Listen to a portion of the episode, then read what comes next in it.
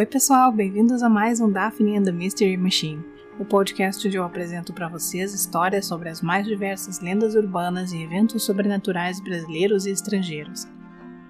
Hoje a gente retorna ao Brasil, novamente ao Rio Grande do Sul, para falar sobre o caso da Rua do Arvoredo.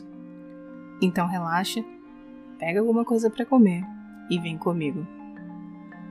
José Ramos foi um soldado de polícia que vivia em Porto Alegre no século XIX ele frequentava locais de alta classe como o Teatro São Pedro, onde assistia espetáculos de música lírica, a sua grande paixão juntamente com a poesia.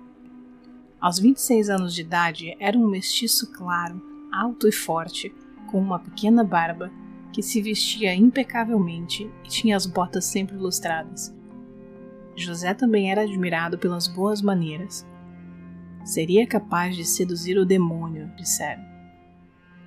Não surpreende que em um desses eventos tenha encontrado Catarina Paus, uma imigrante húngara de longos cabelos loiros e olhos muito azuis, e com ela tenha iniciado uma relação amorosa que os levou a morar juntos em um quarto na Rua dos Pecados Mortais, se mudando apenas no ano seguinte, 1863, para a Rua do Arvoredo, em uma casa alugada por Ramos. Um local cuja fama de assombrado tornava o aluguel mais barato. Dez anos antes, um taverneiro que ali residia teria sido degolado por dois assaltantes nunca identificados. O locador era o açougueiro Carlos Klausner, um imigrante alemão solitário que acabou por criar laços de amizade com Ramos e o transformou em seu ajudante no açougue, visto que o mesmo falava alemão. A carreira na polícia ia muito bem. Ramos exercia suas funções de forma exemplar, até o dia em que foi flagrado tentando degolar um dos presos alegando que o mesmo tentava fugir. Esse episódio foi abafado através de uma mudança na função de Ramos, deixando de ser soldado e passando a informante do chefe de polícia, o que não só o dispensava da disciplina militar, como fornecia um salário maior. Em outras palavras, era uma promoção. Quando não estava trabalhando, Ramos levava Catarina para desfrutar novamente dos eventos frequentados pela elite porto-alegrense onde o casal seguia mais ou menos um padrão de ação. Observar os presentes, selecionar os mais vulneráveis que preferencialmente falassem alemão, visto que ela não dominava português, e conduzi-los até a casa. E assim, convidados por Catarina, os primeiros sete homens desapareceram na calada da noite. Todos foram supostamente degolados por Ramos. A dúvida não é o assassino, mas o método e você já vai entender o porquê. A primeira etapa acontecia assim. À luz de velas, Ramos esquartejava os corpos, separava completamente os ossos de suas articulações, dividia em três porções a coluna vertebral, separava as costelas, enfim, removia todos os ossos do corpo fresco. Esses seriam dissolvidos com ácido ou incinerados no açougue de Klausner. O que sobrava ia para a próxima etapa. A fabricação de linguiças, que não só foram vendidas, como muito bem recebidas pelos fregueses.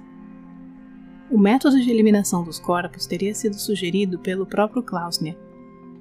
Mas assim que a sequência de desaparecimentos repercutiu pela cidade, o açougueiro decidiu fugir para o Uruguai, o que não foi bem recebido por Ramos. Incapazes de reproduzir a fabricação de embutidos, só restou ao casal esconder o corpo do amigo no quintal e mentir que tanto a loja quanto a casa haviam sido vendidas a eles e que Klausner fora embora. Sem o álibi perfeito, Ramos ficou sete meses sem cometer qualquer assassinato, devido ao medo de ser condenado à forca. Os espólios de cada vítima, no entanto, faziam tanta falta quanto o prazer de matar. A cada novo assassinato seguia uma época de luxo, onde roupas, joias, comida, bebida e até escravos podiam ser comprados. Em meados de março de 1864, essa fome tomaria conta novamente, e os três últimos assassinatos seriam cometidos com tantos descuidos que a casa na Rua do Arvoredo foi apontada como o último local no qual as vítimas foram vistas. E quando questionado, Ramos disse que os desaparecidos pernoitaram na casa e durante a manhã foram para outra cidade.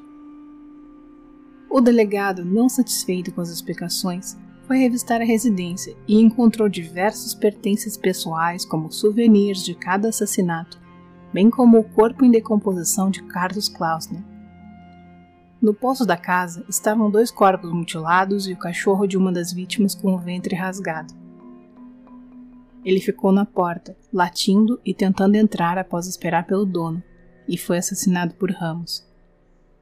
O delegado da época acumulava as funções do chefe de polícia e juiz de direito, e devido à conexão com Ramos, decidiu acelerar o processo para evitar maiores constrangimentos, o sentenciando a pena de morte por enforcamento, pena que depois foi substituída por prisão perpétua.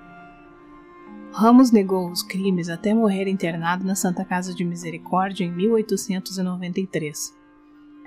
Catarina Palse foi presa como cúmplice e condenada a 13 anos de prisão.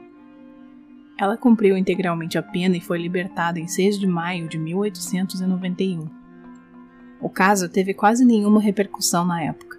Se fala em uma grande negação, confirmada pelo desaparecimento de processos que envolviam os detalhes sobre a fabricação de linguiças pelo silêncio dos jornais locais e por pressões sofridas pelo Diário de Notícias décadas depois para que não mencionasse a questão da linguiça de carne humana em uma reportagem. Será que se você comesse algo que nunca provou, conseguiria identificar? E se fosse bom, não ia querer repetir? Será que não é disso que a gente tem medo?